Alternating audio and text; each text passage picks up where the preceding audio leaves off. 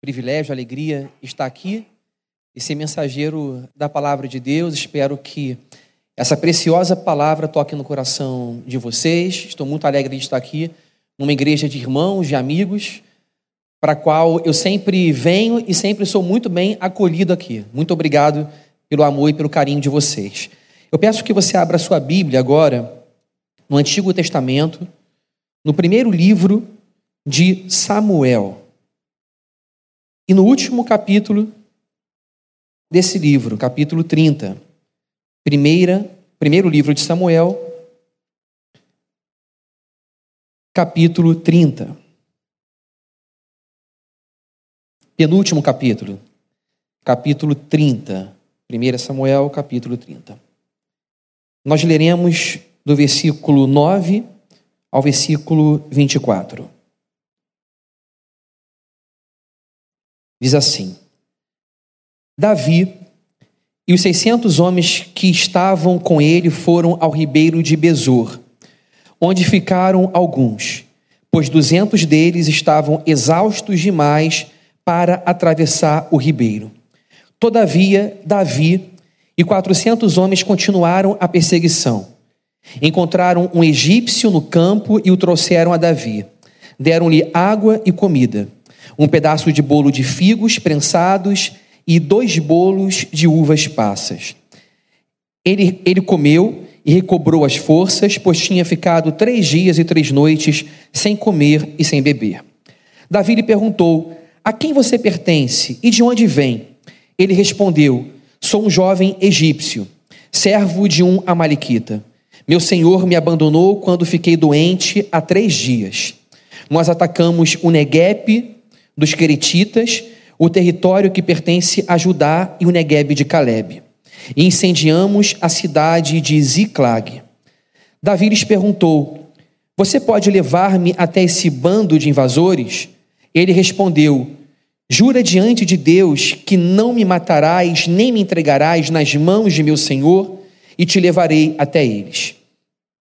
Quando ele levou Davi até lá, os Amalequitas estavam espalhados pela região, comendo, bebendo e festejando os muitos bens que haviam tomado da terra dos filisteus e de Judá.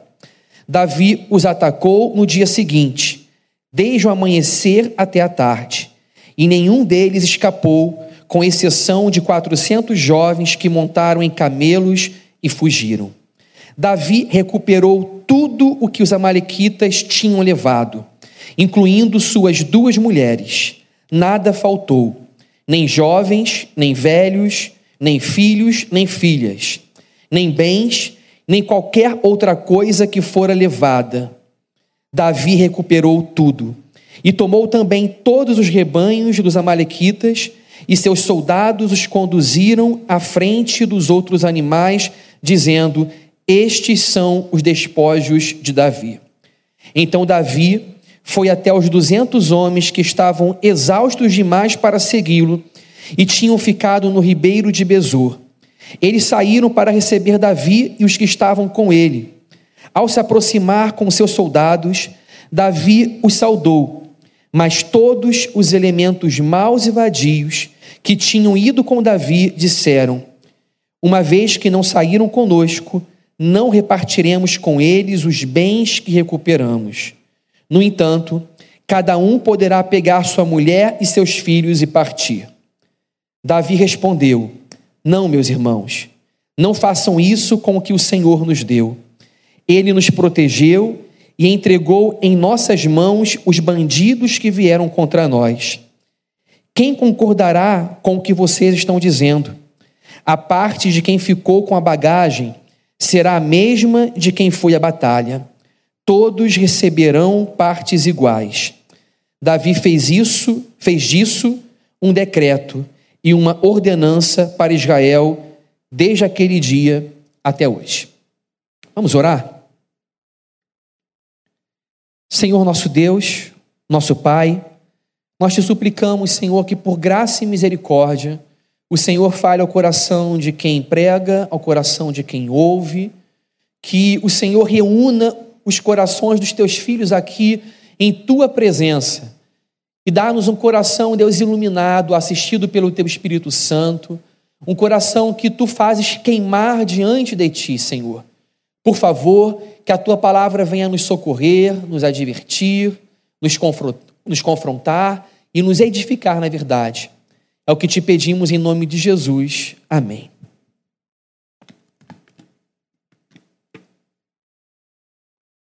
Irmãos, esse texto bíblico fala de um episódio muito marcante na vida de Davi, onde ele se encontra numa cidade chamada Ziclag, no território dos filisteus, buscando proteção e refúgio, depois de ter passado por muitas perseguições que foram infringidas por Saul. Para que a gente faça uma retrospectiva bem curta e bem abreviada dessa história, nós sabemos que a perseguição de Davi, ela começou a acontecer dentro de casa. Saul, o genro de Davi, ele começa a ter ciúmes porque ele ouve um tal hino, um tal cântico em Israel que dizia: Saul venceu milhares, mas Davi venceu dez milhares. Esse cântico celebrava o poder bélico de Saul. Dizia que ele era capaz de vencer milhares. Mas esse cântico enaltecia Davi acima de Saul, e nesse processo comparativo, Davi estava acima, Saul sentia-se então abaixo. E sentia-se então ameaçado por Davi, que deveria ser considerado o seu aliado, mas que por ora era considerado o seu rival. O coração de Saul foi tomado de revanchismo, de ciúme, de inveja contra um fiel escudeiro, contra alguém a quem ele devia devotar o seu amor, porque ele era leal e era leal ao povo de Israel e amava a sua família, incluindo o seu próprio filho Jonatas e a sua esposa Mical. No entanto, como o ciúme e a inveja são pecados e sentimentos que nascem no espírito e são irracionais, sem racionalidade alguma, Saul começa a fazer o mal a quem lhe fazia o bem. E de antemão eu quero dizer que fazer o bem a quem lhe faz o bem é humano. Mas fazer o mal a quem lhe faz o bem é satânico. E o texto bíblico diz que um espírito imundo, ele assolava a alma inquieta de Saul. E Saul começa a perseguir Davi. Por causa dessa perseguição, muito cedo, Davi sabe o que significa o desconforto de não estar dentro de casa. Ele foi literalmente desterrado e ele começa então a fugir. Quando a perseguição começa, ele está numa cidade chamada Keila, onde ele está batalhando as batalhas do Senhor. Ele está lutando pró povo de Deus contra os filisteus.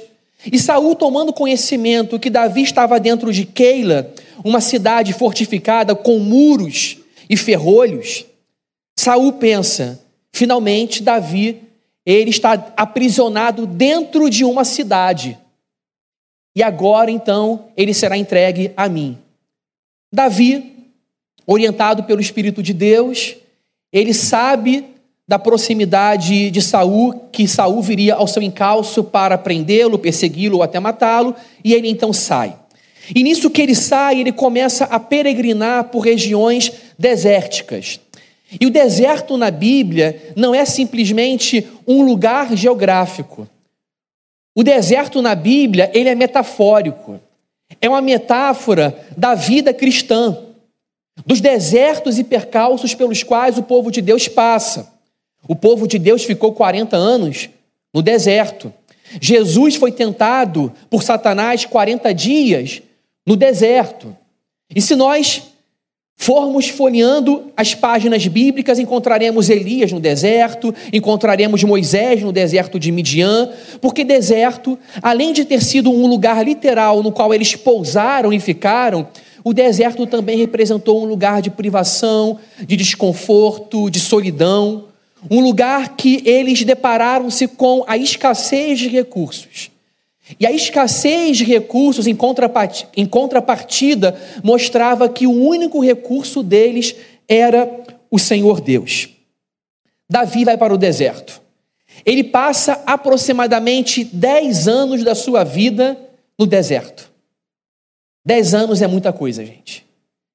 E ninguém planeja perder 10 anos no deserto. Esse é o nosso sentimento. Que ficar 10 anos da vida no deserto é perder a vida, é perder o tempo. Eu preguei aqui recentemente, e só repetindo o que eu já falei uma vez, o deserto não é uma pausa, não é um parêntese existencial. O deserto é vida. Mas a gente costumeiramente pensa que estar no deserto é perder a vida, é perder dez anos de vida. Mas há coisas que se fomentam e que são feitas dentro de nós pelo Espírito Santo somente nesse lugar, somente no deserto. E Davi, saindo da cidade de Keila, a cidade fortificada, ele passa a ir para lugares inóspitos, para o deserto.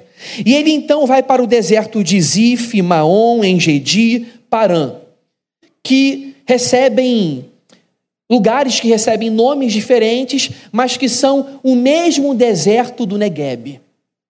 Não havia fronteiras separando esses lugares. São lugares que se interpenetravam na mesma região vasta do Negueb.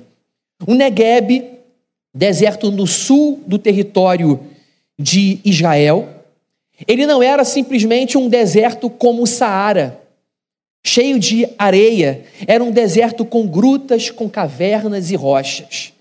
E Davi soube adquirir a habilidade de se esconder em cavernas e rochas, porque centenas de homens estavam atrás de Davi. E nessa fuga, como Davi ele não tinha uma alma divisionista, um espírito sectário, ele não sai arrastando homens atrás de si, fazendo um motim contra o reino. Não. Ele sai sozinho. Mas como ele era um homem inspirador, um homem de Deus. Pessoas vão atrás de Davi simplesmente por verem quem ele era. Um homem de Deus. E a Bíblia diz que na caverna de Adulão, alguns homens com um perfil social um tanto quanto estranho e suspeito acompanham Davi. Eram homens endividados, eram homens que experimentavam grande sentimento de insatisfação na vida e que viviam a experiência dos infortúnios, da, bem, da falta de bem-aventurança, de infelicidade. Esses homens foram atrás de Davi. Tem uma música que eu gosto muito, eu canto muito nos meus louvores devocionais, não vou cantá-la, mas que diz, diz assim: Basicamente diz o seguinte: que os filhos estão chegando a casa. Dois ou três estão chegando a casa para se reunirem juntos e louvar o Senhor. Aqui está Davi e a turma da igreja está chegando. Dois, três, quatro, a igreja está se reunindo em Adulão. E igreja é isso. Igreja é gente que se reúne em torno da fé não por causa da sua nobreza, da sua dignidade, do seu caráter irrepreensível, mas gente que se reúne em torno da fé por causa daquilo que Deus é e daquilo que Deus faz. Porque Deus reúne um povo que não merece, pela sua graça e pelo seu favor. E lá estavam os endividados, os desafortunados, lá estavam os infelizes, os insatisfeitos. Alguém poderia dizer então, que gente horrível em torno de Davi para compor o seu exército, para formar a turma dos valentes. Mas Deus reúne o seu povo por causa da graça do Senhor, da sua própria graça. E aqui nós temos uma boa definição de igreja e nós temos uma apresentação do que significa ser um eleito do Senhor. Um eleito do Senhor é ser chamado sem merecer. É receber, é merecer o castigo mas ao invés do castigo, receber a graça do Senhor. Deus estava reunindo um povo no deserto. E quando a gente está no deserto, e parece que Deus começa a reunir um povo, as pessoas que Deus reúne com a gente no deserto não são pessoas assim que cheiram tão bem. Deus coloca ao nosso lado endividados, pessoas infelizes, mas Deus está fazendo uma obra aí no deserto. Enquanto enquanto Davi ele foge, a sua dignidade humana ela é ameaçada. E nós sentimos muito isso em nossas provas e tribulações. Algumas tribulações ameaçam o nosso senso de dignidade humana, porque provas e perseguições podem nos tratar como se nós não fôssemos pessoas dignas. Davi, em certa ocasião, quando tem oportunidade de matar Saul, mas não o mata, ele grita de uma extremidade, enquanto Saul estava na outra extremidade, ele pergunta: Porventura eu sou um cão ou uma pulga para você me perseguir? Se nós estamos no deserto, e se, por exemplo, o deserto é a empresa na qual você trabalha, e você se sente explorado, como se você valesse simplesmente os seus rendimentos econômicos, se é assim que você é tratado dentro de uma empresa, você pode achar por hora que você não é tratado como gente, que você não é tratado a partir da sua dignidade. Mas muitas vezes, nos nossos relacionamentos interpessoais, nos sentimos injustiçados, porque acreditamos que fazemos o bem e somos retribuídos com o mal. Às vezes, um marido sente isso em relação à sua esposa, a esposa sente isso em relação ao seu marido, os filhos em relação aos pais onde relacionamentos estão ameaçados e nós perguntamos: será que eu sou isso mesmo? Será que eu não valho mais do que estão dizendo que eu sou? O nosso mundo, selvagem em termos de produtividade, de concorrência e competição, trata as pessoas como se elas fossem simplesmente engrenagens de uma maquinaria para dar dinheiro. Eu me lembro de Charles Chaplin, no filme Tempos Modernos, quando ele coloca lá os trabalhadores em movimentos, onde ele representa um trabalhador fazendo movimentos repetitivos na máquina. E ele mostra o quanto o ser humano, ele se subordinando a movimentos repetitivos, ele mesmo está se tornando uma máquina. Ele mesmo está se tornando uma espécie de engrenagem na maquinaria. E ele fala assim, Charles Chaplin: sois, sois homens. Vocês não são máquinas. Vocês são seres humanos. E muitas vezes nós nos sentimos o contrário. Mas o deserto é o lugar onde Deus nos chama para mostrar a nossa real dignidade e o nosso real sentido e dizer quem de fato nós somos. É no deserto que o nosso Senhor ele faz isso. Porque no deserto, na escassez de recursos, na privação do conforto que nós gostaríamos de ter, nós nos deparamos com o fato de que há uma diferença entre o vil e o precioso.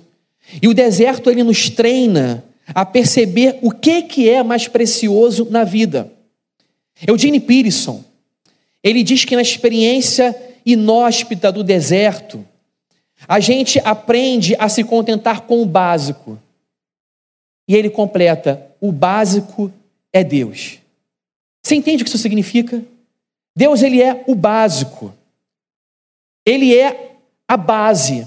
Ele é aquilo que nos é suficiente satisfatório em tempos de tribulação.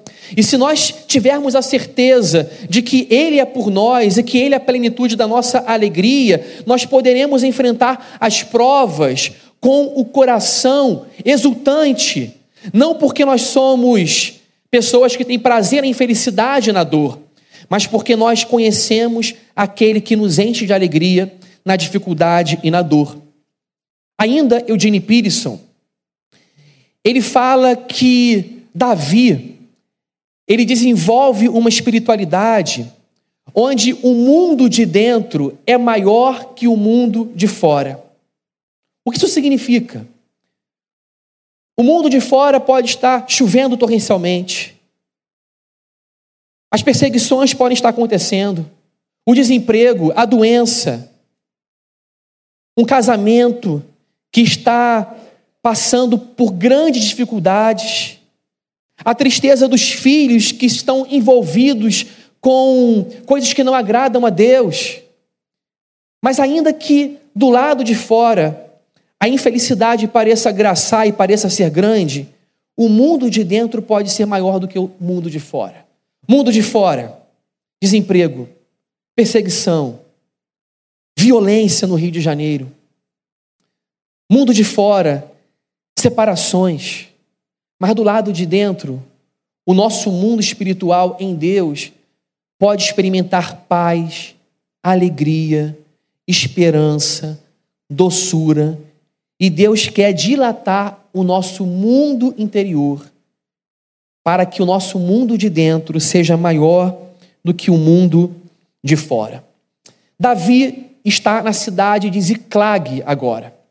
Depois de ter conseguido asilo político na terra dos filisteus, ele finalmente consegue uma cidade na qual ele adquire uma certa estabilidade, porque ele consegue morar nessa cidade pelo período de um ano e meio, antes de terminar o reinado de Saul. Mas esse texto nos mostra que o deserto, ele não é apenas um lugar geográfico. Ele é um estado de espírito. Porque agora Davi não está literalmente num deserto, ele está numa cidade. Mas o deserto continua na cidade. O deserto pode continuar quando você está cheio de bens.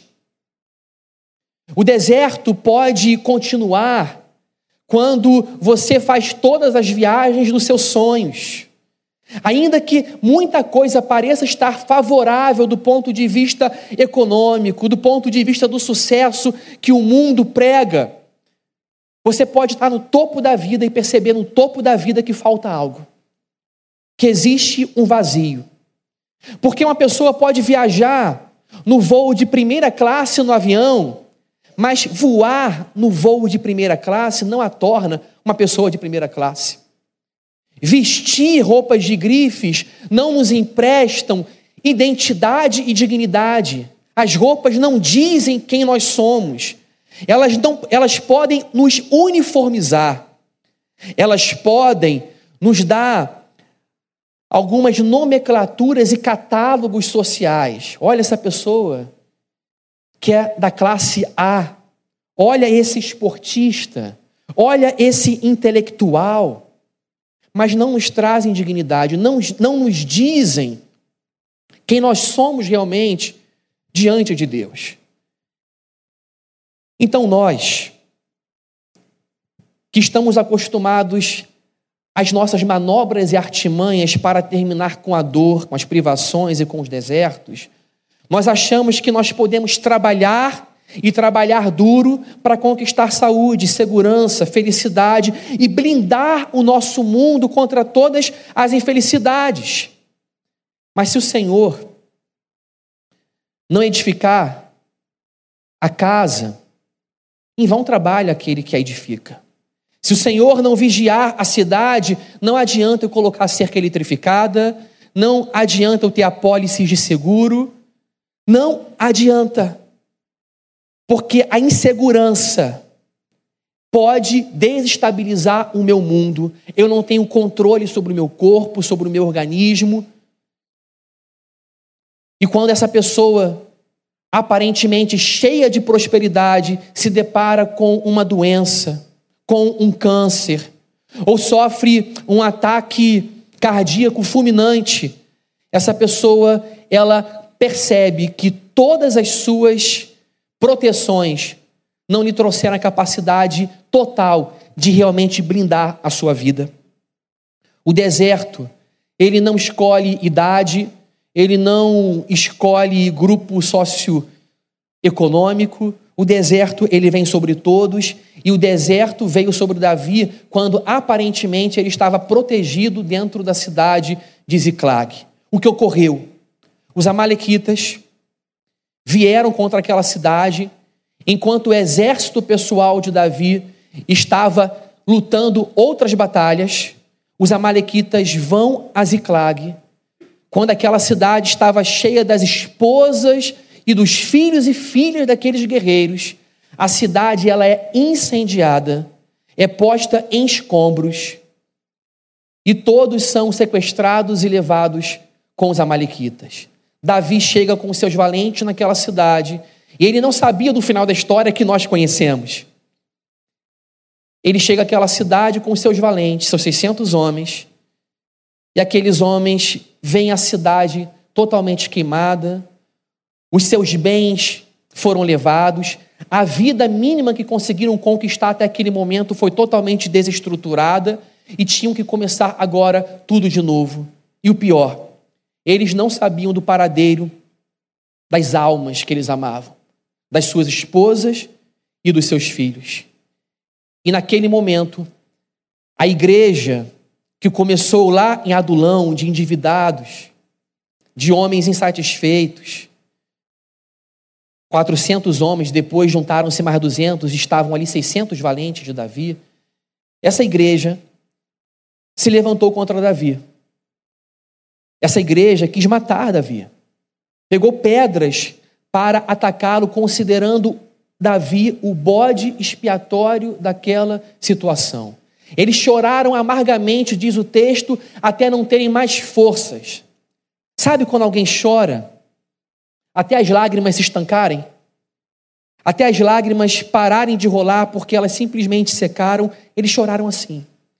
E se não bastasse a dor que Davi teve de ver a sua esposa, as suas duas esposas sequestradas, o seu povo e os seus bens, eles, ele agora sofreu a deslealdade daqueles que lhe prometeram lealdade. Esse é um outro componente que pode trazer um agravante maior de dor na tribulação. Se nós passamos por tribulação, já é doloroso.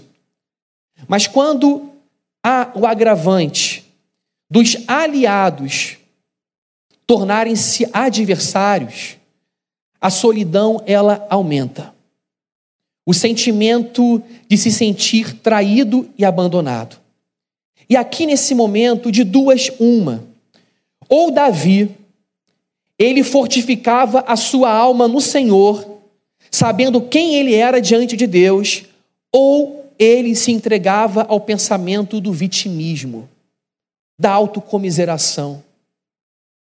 Ele podia pensar no seguinte: Podia questionar Deus: Quem és tu, Senhor? Quais são os seus planos que eu não os compreendo e não entendo? Um profeta chegou na minha casa, eu estava lá cuidando da minha vida, pastoreando as ovelhas do meu pai, eu não fui até o profeta, o profeta veio até mim, ele me ungiu, derramou azeite sobre a minha cabeça para ser o rei de Israel, e essa unção ao invés de me levar para o trono, para o lugar da nobreza, essa unção está me levando para o deserto, para a solidão.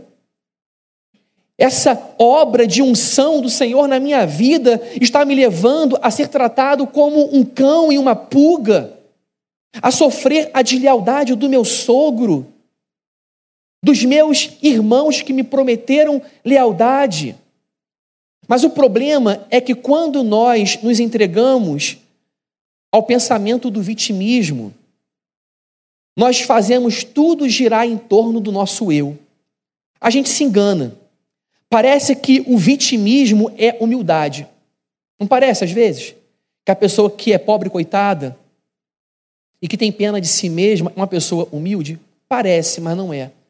Porque a pessoa que entra em autocomiseração, ela se coloca no centro do universo e transforma todas as outras os seus algozes. Ela acusa os outros de estarem a perseguindo. E ao invés de colocar Deus no centro, ela coloca no centro da sua vida a sua infelicidade e a sua miséria. A nossa infelicidade, por horas, ela pode ser legítima, ela pode ser real.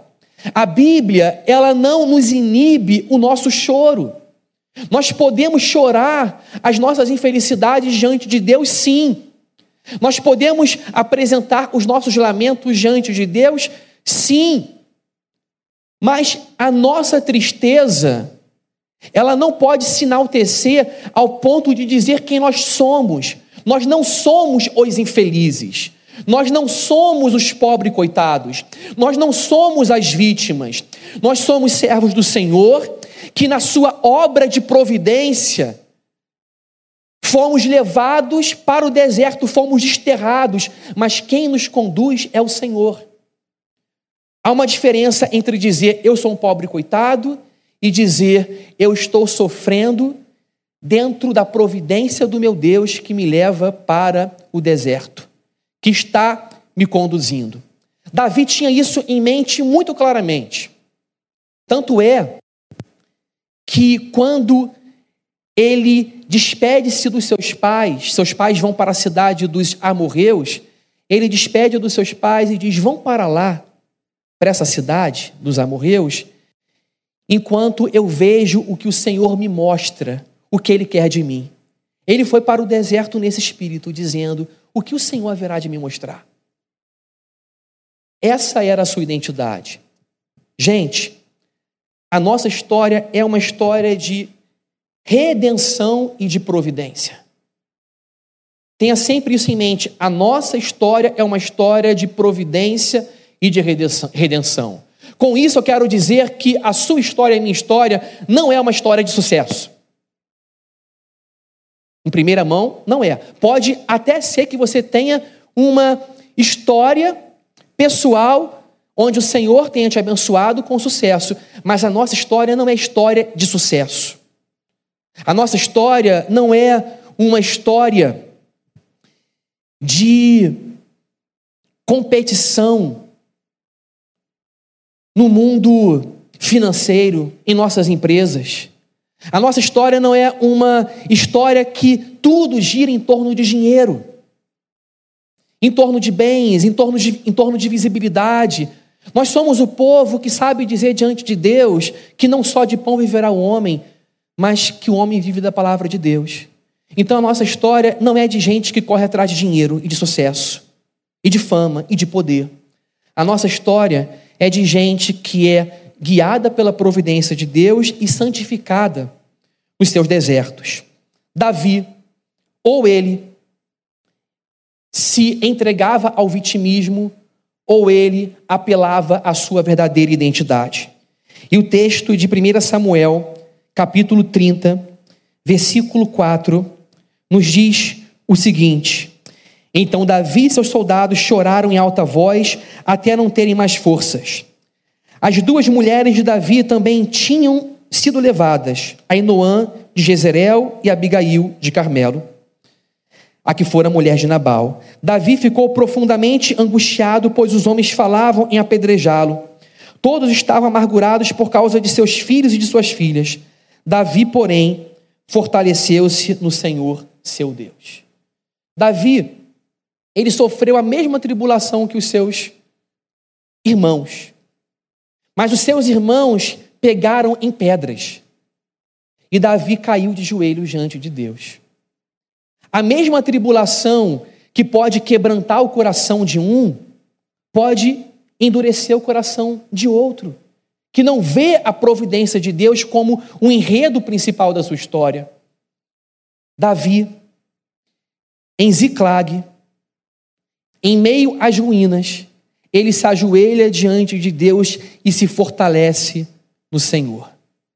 Eu gosto de ver esse cenário. Qual era o cenário? Escombros, ruínas, cinzas. Quando uma cidade é queimada, o que acontece? A fumaça sobe. E enquanto a fumaça estava subindo, e em meio a escombros, Davi, ele se coloca de joelhos diante de Deus e fortalece a sua alma diante do Senhor. Qual é o lugar para você buscar a Deus? Esse é o lugar. É o lugar onde há ruínas, onde há fumaça, onde há escombros. Esse é o lugar para nós nos prostrarmos diante do Senhor e fortalecermos o nosso coração nele. Quem podia dar forças a esse homem desterrado, há dez anos fora de casa, no deserto, sofrendo a deslealdade das pessoas mais próximas, sendo perseguido na sua família e não conseguindo conciliar a história da unção que ele recebeu lá de Samuel com a tribulação que ele enfrenta. Só diante de Deus nós podemos enfrentar as nossas crises. Porque nós somos pó, gente. Deus conhece a nossa estrutura. Deus sabe que nós somos frágeis, limitados, criaturas finitas. Nós somos o barro sobre o qual ele soprou o fôlego da vida no início do mundo.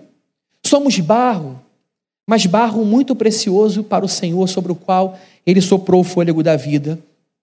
E ali, Davi, ele se fortifica no Senhor seu Deus.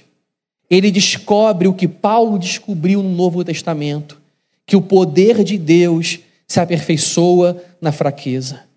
Onde está Deus? É uma boa pergunta.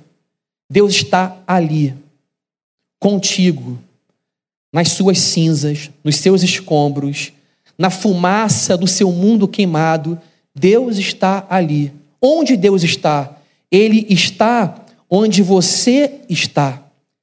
Davi, ele aprendeu o que significa Deus ser o caminho da sua vida. No Novo Testamento, Tomé fala com Jesus: Como nós saberemos o caminho se não sabemos para onde, para onde o Senhor vai? E Jesus diz: Eu sou o caminho, a verdade e a vida. Eu sou o caminho, eu sou a estrada. E Davi, muito cedo, aprendeu que Jesus é estrada, que Jesus é caminho, e Jesus é o caminho que atravessa o nosso caminho, é o caminho supremo. Qual caminho que você anda? Você pode denominá-lo desemprego, você pode denominá-lo doença, você pode chamá-lo de escassez, de divórcio, você pode chamá-lo de abandono. Eu não sei como você chama o seu caminho, mas eu sei que a Bíblia chama o nosso caminho de Jesus. Jesus é o caminho, a verdade e a vida. Ele está com você e isso não é jargão. Todos os dias, até a consumação dos séculos. Davi, ele aprendeu nos seus desertos que caverna não era só um lugar geográfico. O que eu quero dizer com isso? Nos desertos de Davi, ou ele se entregava a uma vida de blasfêmias e de murmuração, ou ele começava a adorar a Deus e entoar salmos e viver uma vida de celebração e de gratidão diante de Deus. Os primeiros salmos de Davi foram compostos nesses primeiros episódios dele desterrado no deserto. Davi é o homem da Bíblia que a gente mais conhece. É o homem sobre o qual a Bíblia mais fala em detalhes. A vida de Davi, ela é assustadoramente humana. E Davi a gente conhece subjetivamente e objetivamente. A gente conhece Davi pelo lado de fora, pelas narrativas históricas, e a gente conhece Davi pelo lado de dentro. Quando ele, nos Salmos, fala o que a alma dele sente diante de Deus. Davi, a gente olha ele do lado de fora, mas Davi, a gente olha, o Davi, olha Davi também às avessas, do lado de dentro. E no Salmo 2, por exemplo, ele começa a chamar Deus de refúgio, de rocha. Nesse salmo e nos outros salmos, ele chama Deus de refúgio, de rocha, de fortaleza. E as primeiras rochas que ele conheceu foram as rochas do deserto. Aí, novamente citando Eugene Peterson, ele vai dizer que Davi começa a descobrir que rocha não era só um lugar geográfico, mas rocha para ele se torna uma pessoa. O seu Deus é rocha. O seu Deus é fortaleza. O seu Deus é baluarte. O deserto é o lugar onde o nosso mundo começa a ser mais pessoal. A gente se torna mais humano. E à medida que a gente se torna mais humano e mais pessoal no deserto, o nosso Deus se torna mais pessoal também. E a gente enxerga o nosso Salvador humano que se compadeceu de nós, que foi humano tanto quanto nós e foi muito mais humano que nós, no sentido de se compadecer muito mais, de ter muito mais graça, de ter muito mais misericórdia. Esse lugar é o lugar onde Jesus se agiganta diante de nós. À medida que nós nos tornamos pequenos, ele se agiganta. E esse lugar é um lugar que é dramaticamente real. O que eu quero dizer com isso? Um lugar que é dramaticamente real. É um lugar dramaticamente real porque, por mais que seja divertido fugir das tribulações e turistar pelo mundo, olha, a vida está sacal. Vou para Walt Disney, para Disneylândia, vou para Las Vegas. Nada contra. É muito divertido, mas você vai se deparar com dois cenários completamente cenográficos e fantasiosos. É claro que lá é muito mais divertido que o deserto, mas também lá é muito mais fantasioso e cenográfico. O deserto é muito mais real. O deserto, ele é totalmente real. E aqui o meu ponto é que Deus não nos chama para a fantasia. Deus nos chama para a realidade. Deus não quer que você se entupa de remédios até ficar grogue. Deus não quer que você entre num, ble, num breu e numa escuridão no seu quarto para não encarar a vida como ela, como ela é, dura, penosa. Mas você pode triunfar com a esperança que procede do Evangelho. A esperança que te dá a garantia de que a bondade de Deus você não verá só na Nova Jerusalém, você verá na terra dos homens. Você haverá ainda nesse mundo. O deserto é dramaticamente real, mas é para o deserto que o Senhor nos leva para nos tornar pessoas reais, humanas, de carne, ossos e sangue. Eu termino dizendo que depois de terem ido ao encalço dos Amalequitas, os guerreiros de Davi, eles voltaram. Mas antes deles voltarem, enquanto eles iam, duzentos homens estavam tão cansados, tão exaustos, que ficaram no ribeiro de Besor, pelo caminho, guardando as bagagens. Duzentos, quatrocentos foram adiante para recuperar os bens, o gado, as ovelhas, as esposas e os filhos. Mas duzentos exaustos ficaram pelo caminho, não batalharam e somente guardaram as bagagens. Quando os quatrocentos voltam com Davi, triunfantes da sua empreitada militar, e encontram aqueles duzentos que ficaram guardando as bagagens, esses homens que são chamados na Bíblia de vadios e maus, eles propõem que os que ficaram pelo caminho não recebam a recompensa, não compartilhem dos despojos da batalha, das ovelhas, do gado e das posses que tomaram dos Amalequitas, mas que recebam simplesmente as suas esposas e seus filhos, e está ótimo. Fiquem satisfeitos com isso. No entanto, Davi disse: Hoje é um dia de tamanha glória, de tanto triunfo. O Senhor foi por nós. Essa batalha foi batalha do Senhor e Ele nos ajudou a conquistar tudo que era nosso. Tomamos de volta. Hoje não é dia de irmão se voltar contra irmão. Hoje não é dia de fazer adversários. Abro parênteses e digo: não faça adversários no deserto.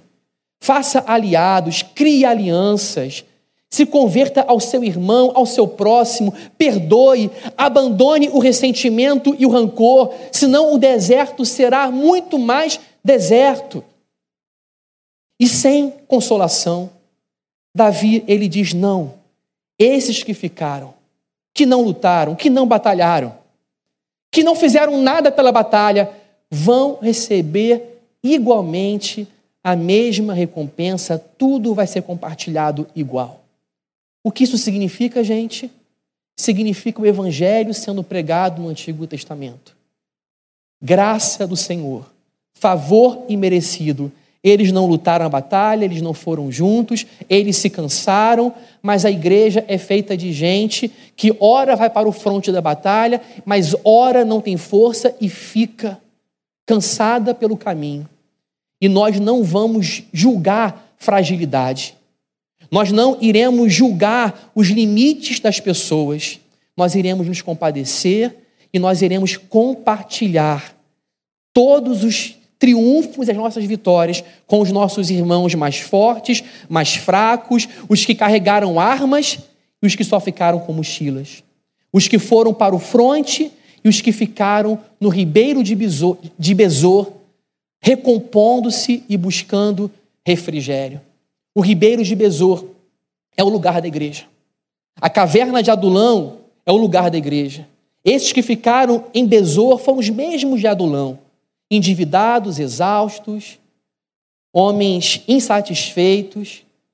Esse é o povo que Deus trai, traz para recuperá-los, para lhes trazer ânimo, porque Cristo é aquele que disse: Vinde a mim, todos que estáis cansados e sobrecarregados, e eu vos aliviarei. Que o Senhor hoje possa nos dar aquela graça maravilhosa, suave que nos recompõe quando nós estivermos cansados pelo caminho. E não queira sempre ser forte, sempre ser entusiasta, animado, permita-se chorar, permita-se cair de joelhos diante de Deus, permita-se não lutar em todos os frontes de batalha, permita, em alguns momentos, deixar seus irmãos irem para você ficar sem o medo de não receber graça, porque a graça é para os que vão e para os que ficam. A graça é para aqueles que Deus decide dar a sua misericórdia. Que Deus recomponha nossas forças hoje, em nome de Jesus. Que você aprenda a chamar as suas cavernas de rocha. Mas diga: o Senhor é a minha rocha, o Senhor é a minha fortaleza e o meu esconderijo. Em nome dele. Vamos orar? Vamos ficar de pé?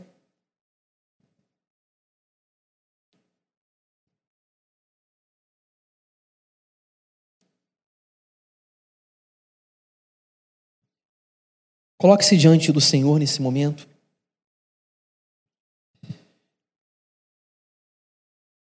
Deus amado, Pai querido, como tu és gracioso, Senhor, como tu és benevolente. Como o Senhor nos surpreende dando-nos o oposto do que merecemos receber. O Senhor não profana a nossa humanidade. O Senhor não faz chacota da nossa fragilidade. O Senhor dá graça aos cansados. O Senhor contempla os endividados.